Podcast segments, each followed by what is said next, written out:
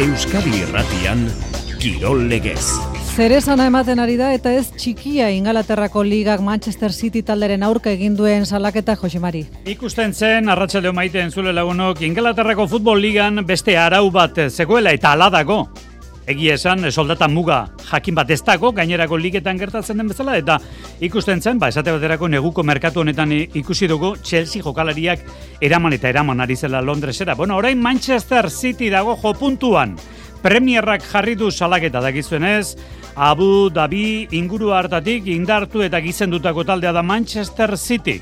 Bueno, ba, bederatzi denboralditan finantza arauak austeagatik, ligatik kanpoko ikerketa batzorde baten eskutako hauzia. Eta horrelakoetan aipatzen direnak, ze gertatuko da Manchester Cityren puntuekin, ligatik botako dute, mailaz jaitsi, Pep Guardiolak esan zuen, kontu zikinen bat ateratzen bada nibanoa, horretaz guztia ari dira izketan gaur, bereziki Europan. Eta Euskal Herrian zer, bueno, ba, Nafarroan gaur izkilerri zagertu den lerroburu hori, katena raioko azelariak datorren demoraldian osasonan jokatuko duela. Raul Gartziak esan du, berak atletiken segituko lukela, berak behintzat futbolean segitu nahi duela. Momentuz beste aldearen eskaintza falta. Zesta puntan Winter Seriesa zitzein dugu, finalean dira barandika eta lekerika, eta eskupilotan bitxia da, baina eskuetako minez ez dagoena, bizkarreko minez dago, urrutiko etxak ezin du jokatu, datorren ostiralean. Larra zabalek ordezkatuko du. Bitxia da eskirozena. Aurrena peinegarikan ordezkatu zuen, zabaletaren kontra, Eta orain, imaz ordezkatuko du berriz ere zabaletaren kontra. Bueno, baiko pilotak egoera hain muturrekoa, promozio mailako partida bati uko egite erabaki du, iztuetan lekuan nor jarri ez daukanez. Europako lehiaketak gaur Bilbo Basketek FIBA Txapeldunen Ligakoa zortzi terrietan Tenerifen eta Bidasoak Portugalen Agua Santas Milanezaren kontrako Europakoa bederatziak laurden gutxetan. Ongi etorri entzuleo Garratxaldeon, Kirolegez Euskadi Irratian eta Asteko txirrindularitza Xavier Mikel Azparren, Euskal Tele Euskadiko txirrindularia, Saudi Turretik itzuli berritan, Arratxaldeon, Xavier Mikel. Arratxaldeon. Esperientzia berria eta berazgarri izango zen, pentsatzen dut, eta bitxi ere bai, zenbait ikuspegitatik begiratuta, ez da? Bai, e, esperientzia ba, e, berria eta bai, ba, neko bitxi izan da ez, e, oso onuragarria baita, emaitzak ba, bilatutakoak izan dira, eta ba, oso pozik eta indardu dauetatzen nahi e, zauditikan. Zailkapena lehiatzeko moduko txerrendulariak bazeuden eta garbi asko ikusi zen igoera tente hartan. Beraz, e, ikusten dut zeure hitzetatik eramandako helburua bete eta etorri zaretela, ez da? Bai, e, taldeak iminitzian helburua, ba, lehenengo amagostetan egotea zan, eta ba, ni baita ideia horrekin ni joan eta ba, posible ikusten nuen, baina bueno, gero mendatean ba, espero baino beto dukitu nintzen. Pena izan zen ere, atzeko taletikan, ba, Jonathan Mila bat talde batekin gehatu zala, eta nahiko indartzu zedera biak, tartea desente itxiz jautela, bestela, ba, zeze horrea goxio bukatzeko aukera izango nun, baina, bueno, e, orokorrean oso pozik eta argurua ba, beteta. Badakizu, euskeraz bada esaldi aspaldiko bat, hasieran egina, gerorako egina esaten da, alegia. Hasieran egiten denak, gerorako oraindik ere indarra handia ematen diola norberari, Xabier Mikel. Bai, bai, e, niretzat urte bezatea garrantzitsua ez. E, moralia indartxu astea, e, sentsazio honekin, horrek azkenan konfiantza mate dizulako, gero, gero atozen ere dako, así que pozik, espero e, atozten adeslazoke dinamika honekin jarraitza, eta emaitzak, ba, da iristen jarraitza. Anai alboan izatea gere hon egiten omen du? Egi alda hori? Bai, bai, oso, oso esperientzia nahi da ez, biontzat, eta ba, nire lastoketan zehar lazitasun puntu bat bai ematen dit, taldeki eguztien gan, ba, konfiantza handiagat, eta itzuli honetan guztiek eman dute dara nire batik, baina, bueno, ero hor anai eukitzeak eta anaiak ematen dizun puntu estra hori oso bezia, eta, eta oso eskertutan nago. Bai anaiari ba inako esfortzungatik eta talei ba ba batea gorritzeko aukera motagatik. E, berak zuri eman dizuna eta berak esango du zuk berari ematen diozuna, ezta? Bai, bai, azkenean bata besteari ba e, desiente mate jogu, ni kirakasten eta behar azkenean ba e, iraku, irakaspen horiek pratikan jarriz eta ni gazketan lagunduaz. Así que bai, biontzako da da onuragarria baterako ditza, azkenean e, onuratuenak gu, gu alako. E, bukatzera noa, zer duzu aurrera begira? Murtzia, Almeria badatoz, beste itzuli bat ere bai, ze asmodako, Xabier Mikel?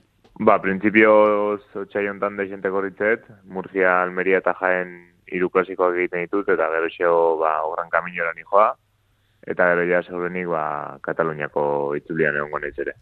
Bueno, orain txea ipatu du, eh, jaen, jaen justu hilaren amairuan da, datorren aste artean atzuen mireitzek eh, bai zuen, antxe hasiko duela demoraldia Tadei Pogatxar esloveniarrek. Xavier Mikel Azparren, eskarrik asko? Bai, mi esker. Ziklogrosaren aurtengo liburua itxi aurretik, Xavier Usabearen berria. Arratxaldeon, Xavier? Arratxaldeon, Xavier. Egoitza berriak izango dituela ziklokrosak etorkizunean, eta erakusleku berriak nahi dire Europan, eta baita Europatik kanpoen, eh? Eta oso erakargarriak antza, ziklokosa ikustera joaten diraen jentetzak badakizu, irintxe egiten ditu herri txikiak, azpigitura aldetik labur gelditzen dira, eta iganden esate baterako izugarrizko kaosa sortu zen, bertan ziren berrogi mila jarraitzaile inguruk, denak batera etxerako bide hartu zutenean. Ba, jendeak izugarrizko estimazio erakusten dio ziklokosari, oso giro berezia sortzen da, eta nazioarteko txirrindura ditzea elkargoak hiri handietara eraman nahi du ikuskizun paregabe hori. Mai gainean duten aukeretako bat, estatu batuetan dago, beste bat. Eta New York da, urren urtean ez, baina hemendik bi urtera, munduko kopako proba bat New Yorken izango dela esan berri du, esportza telebistakatean Peter Van Den zikokoseko teknikariak. Aurten esate baterako Irlandan, Dublinen bertan egin dute, arrakastatxu izan zen, gustora gelditu dira, eta pixkanaka, pixkanaka, tradizio handietako herria, herri txikiak apartatu gabe, baina hiri handietara eraman dute zikokosa. 2008 marreko munduko txapelketa esate baterako, Amberpenek Amberesek dauka eskauta basemare. Arratxaldona basa, Xavier, eskarik asko. Ba, Aitazu egera. E, futbolean diero, Navarra gaur atera duen berria, Alejandro Katenak, Raio Vallekanoko atzelariak, osasunan jokatuko duela datorren demoraldian. Eginda jarri dute, momentu honetan, merkatu balioa sortzi milioi eurokoa omen dauka. Hogeita zei urte, hogeita sortzi urte ditu. Katenak, zentral markatzailea da, eta goitik datozen baloietan jaun eta jabe da. Bueno, raio aipatu dugu, bi eta huts atzo almeriari aurre hartu die atletiki osasunari denei.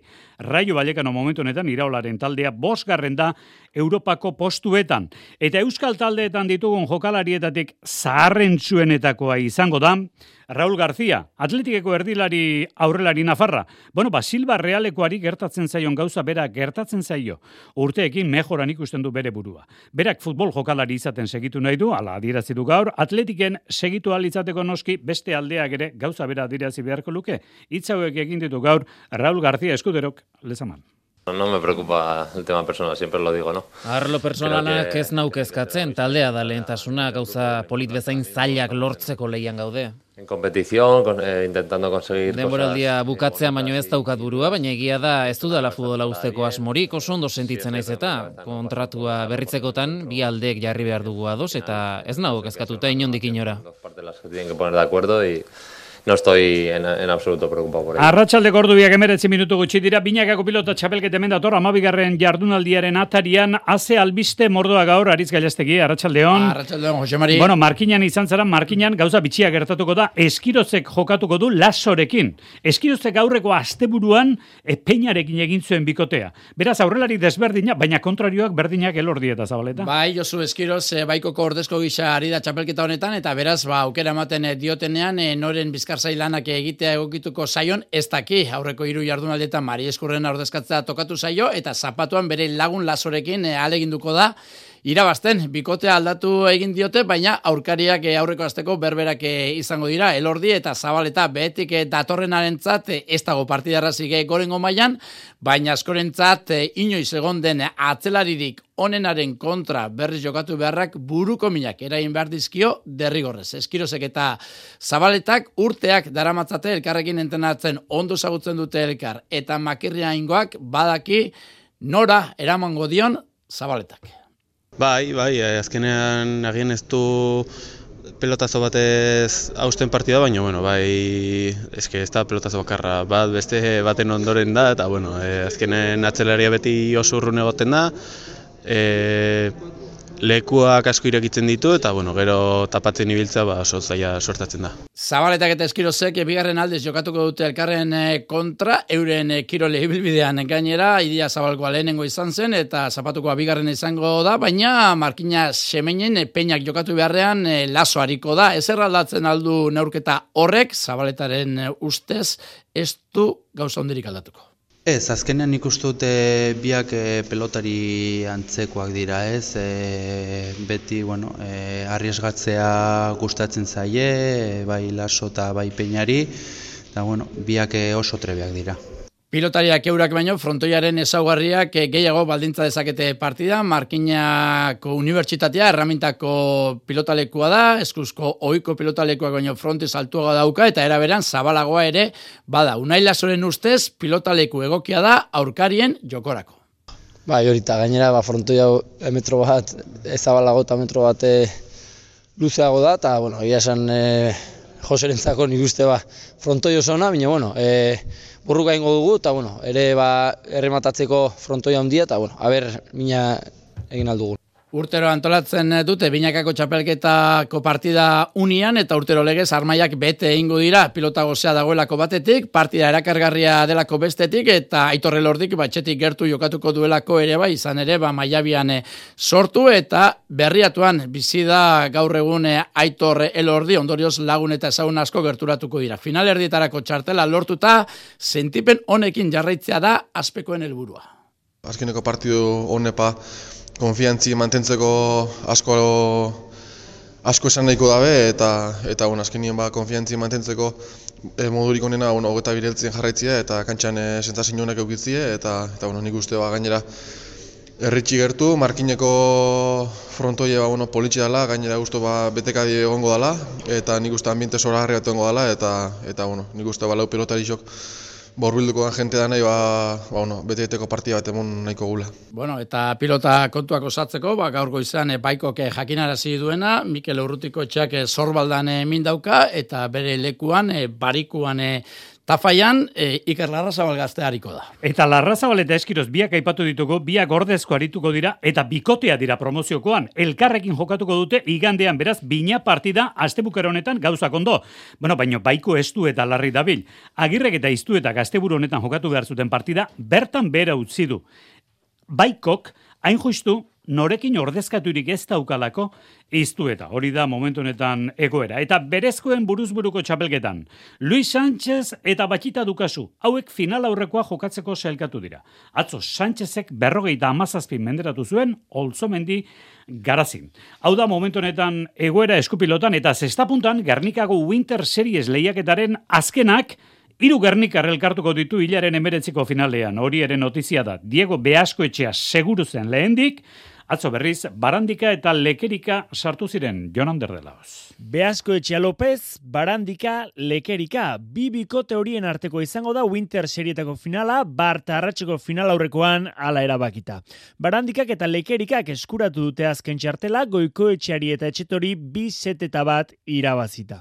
Norgea oka, lehiatua jokatu dute bibikoteek, baina hasierako gidoiak segitu du azkenerako. Izan ere, garailek lortu dute lehen seta irabazte irabaztea. Amabost eta zortzi nagusitu baitira estrainako jokoan. E, lehiatuagoa izan da bigarrena eta goikoetxek eta etxetok aukerekin segitze albidetu duten puntua bildu dute amabost eta amalaue irabazita. Beraz, irugarren seta jokatu behar izan dute berdinketa usteko eta barandikak eta lekerikak ez dute utxik egin. Bost eta iru. Aurkariek ez du hartu barren gozatu ere egin dutela esan du unai lekerikak. E, irugarren setien jakingu danamon biergula, finalean nahi izango heldu da horreitzi babostantueke alik eta hobien jokatzen alde egin du gara, tanto asko moteman ja galuteko gula baina bat gizau eta bat gizau eutxigo.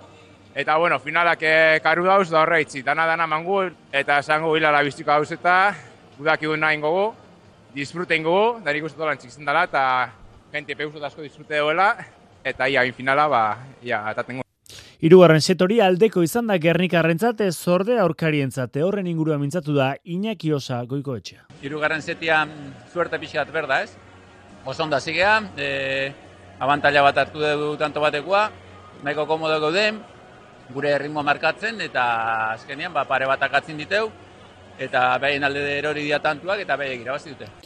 Gauzak horrela, irugernikar, barandika lekerika eta behasko etxea, eta zumaiar bat, López hariko dira hilaren emeretzian igande ze jokatuko duten final horretan. eh, Herri horietako xistera zaletasunarekin kasualitate gutxi. Eta final horretan egongo den Gernikarra esaten dute azkeneko aldiz kantxan Diego Beaskoetxea da. Diego Beaskoetxeak atzo jaiotakoa dirudi, baina berrogeita bat urte ditu Gonzalo Beaskoetxearen ondorengoa, bi puntista handi. Diego, arrastion!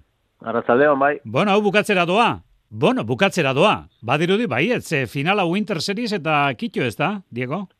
Bai, azkenengo partidu final handi baten, da, bueno, bentsete txapelketa handi bateko azkenengo partidu izango da.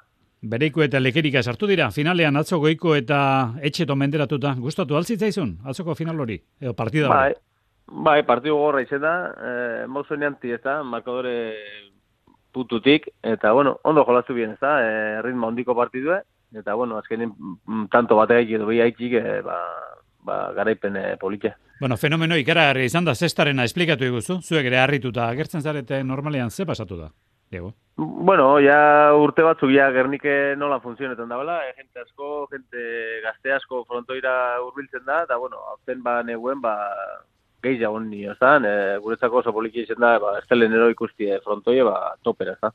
Bueno, ez dut uste, orain asko ez dela adierazi zenuen elkarrizketa batean, pilotari ezer gehiago eskaini diezaiok edanik, eta pilotak ere neri ezer gehiago eskaini ahaldidanik. Alegia, e, kompleto zaudete, pakean zaudete, zu eta zesta punta, Diego?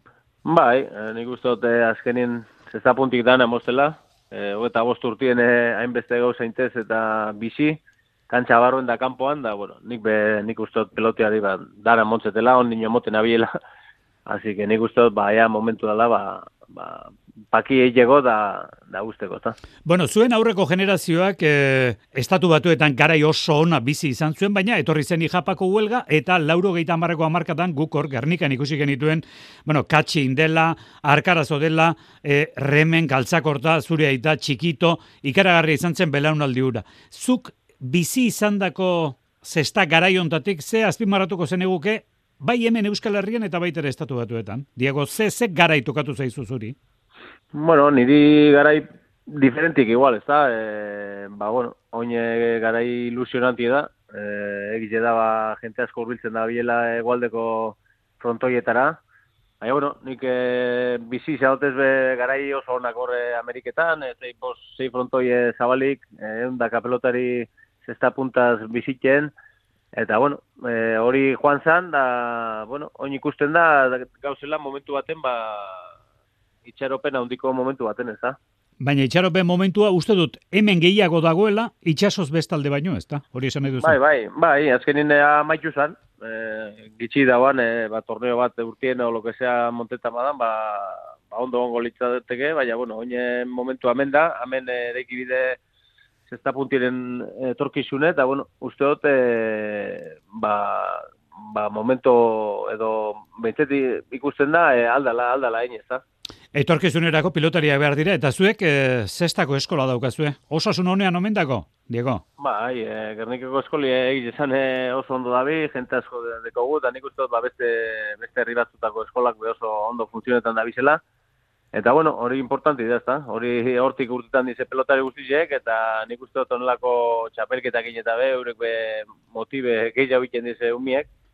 Eta, bueno, nik uste dut momentu honin gauzela eskola guztiak. Hilaren emeretzian finala Winter Series. Diego Beasko etxea jokatuko duen azkeneko partida, garbi asko esan du hori. Berak eta Lopezek, bereiko eta lekerikaren kontra.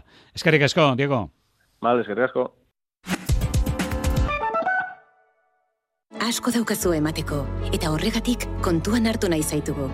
Zure eginkizuna, etorkizun hobe bat eraikitzea gizarte osoarentzat. Ertzaintzan eta Euskadiko udaltzaingoetan sartzeko deialdi bateratu berria. Zatoz Euskal Poliziara eta konplitu etorkizunarekin. Eudel eta Eusko Jaurlaritza. Niretzat izan zen el komplejo bat, ez jakitea bati, lotza ematen zidan. Gaur, ETB baten... Dizute inoiz esan oso ondo hitz egiten dezuna parra izateko, edo? Bai, bai, Euskararen etorkizuna irudikatzea helburu. Euskararen jatorria, zeinen ez dakigu, baina nora doa Euskara? Leire Palaziosen eskutik. Gure irudimenean den bezain txarra alda egoera. Da bihar zer, gaur gauean ETB baten. Euskadik erronka bat du kalitatezko enpleguarekin. Isiak Fundazioak eta Eusko Jaurlaritzako lan eta enplegu sailak eztabaidagune bat ireki dute. Enpleguaren etorkizunari buruzko topagune bat. Working Land Summit. Izango garen Euskadiko enplegua. Bilbon Euskalduna jauregian 2023ko otsailaren 16an eta 17an. workingland.eus. Euskadi Irratia.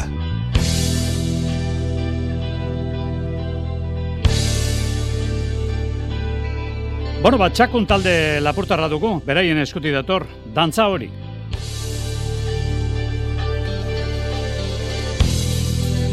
Eta dantza hori ez, lehiak eta hori, Europako eskubaloi lehiak eta astera dualako Suedia Poloniako munduko txapelketa geragin zuen etena eta gero, bidasoa dabilkigu Europa Ligan, gaur Portugalen da, arritxu iribar. Ostiralean Asobal Ligara itzuli garaipena lortu eta gaur bidasoak Europa Ligako partida du multzoko azkenaren aurka Aguasantasen aurka baina unionetan horrek ez du ezer esan nahi Jon Azkue bidasoako kapitainak adirazi digunez. Ez, ez, ez, argi dago. E, etxetik kanpo egia da ba, asko kosta zaiela e, partidu honak itia, baina etxean gerra ematen nahi dira eta eta bia seguru ala izango dela. Gaur etxetik kanpo bidasoak jokatuko du. Hartalekun jokatutako partidan hogeita amabost eta hogeita sei irabazi zuen bidasoak. Baina kosta egin zitzaion Portugalko taldeari markagailuan aurre hartzea. Partiduko hogei garre minutuan gertatu zen hori. Beraz, gaurko partida ez da bat erraza izango. Bueno, eh, hortaxe gatoz, baina baino erresa ez dela izango badakigu. Eh, Europan etxetik kanpo jokatzia ez da erresa, eta behaiek, ba, bueno, behaien aukerak baliatu nahiko itue ba, ba, fases pasatzeko eta seguru gaurko bi puntuak nahi dituela. E, talde, talde komplikatu izangoa, e, oso, oso azkarra joku, bat talde joku oso ona dakaen, dakaen bat, bat talde bat, eta eta gure lanak kostako zaigu seguru bi puntua lortu nahi baitu. Artalekun jokatutako partidu hartan Asier Nieto jokalari garrantzitsua izan zen bidasoaren garaipenerako. Gaur ez da jokatzeko moduan besten alegina kutsune hori betetzen saiatuko dira.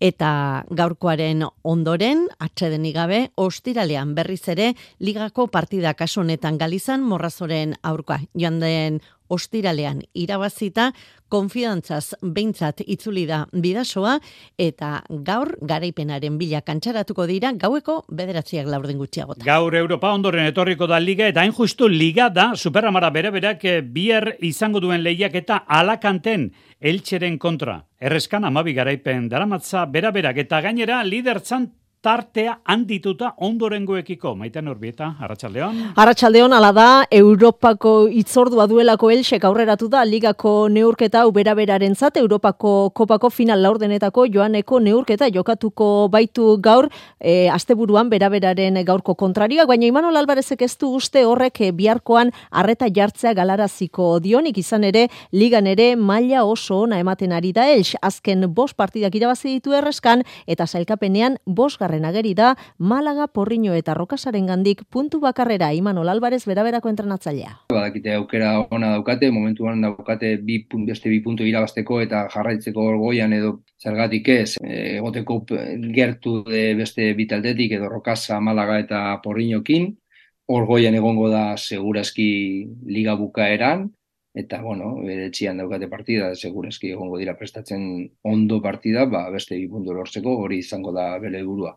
Bera, bera, bere aldetik, ligako liderra da, zazpi puntuko abantaila ateratzen die, atzetik dato zenei, lehen itzulian, amabost goleko aldea zirabazizion elxi talde donostiarrak, baina Imanol Albarezen hitzetan biharkoak ez du neurketarekin zerikusirik izango, izan ere, elx talde bezala ez ezik, klub bezala ere egonkortu egin baita ez da orain bos urte zen kluba, ez? Dirua hartu dute, sartu dute, jokalari asko fitatu dute eta hori normala da hasieran, ba kostatuko egin zaio, ez?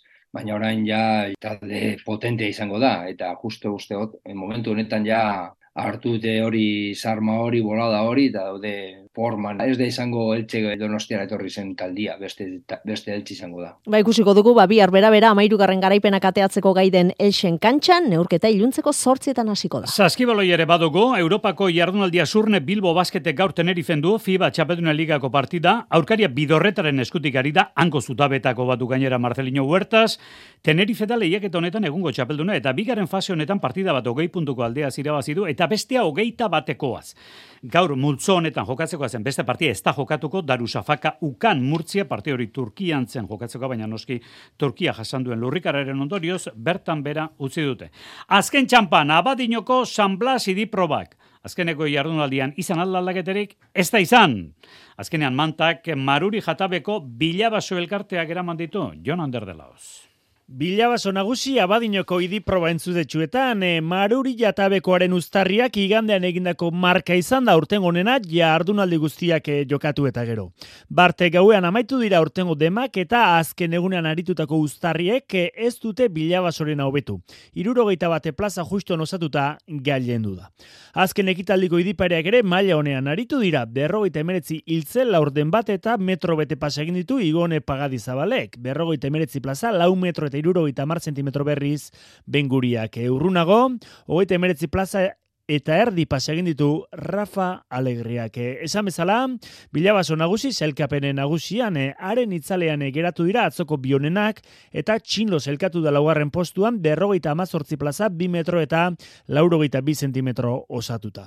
Urra olabarrietak eskuratu du, bosgarren postua, berrogeita amaz iuntze justuan eginda, eta segidan zelkatu dira, txokolate, mendigoiti, etxebarria, teleire, igeldo, elorrieta, eta atzo haritutako alegria. Abadinoko probakea amaitu diren arren, ustarrien arteko lehiak ez duetenik izango otxailaren hogeita lauan esaterako, meinakako kintopekoen probake abiatuko dituzte pixu neurtuan eta hurrengo asteetan ere izango da idide mageiago. Azken orduko berri bat ere badugu, eski alpinoan del campo eta ingeru garai bi bizkaitar, biak doaz kursebel meribelen menduko txapelketari begira jokatuko den kanporaketan otxailaren emezortzian izango dute selkapen proba. Eta guk iluntzeko zortziako goi gutxi aldera iluntzeko kiroltartea, gero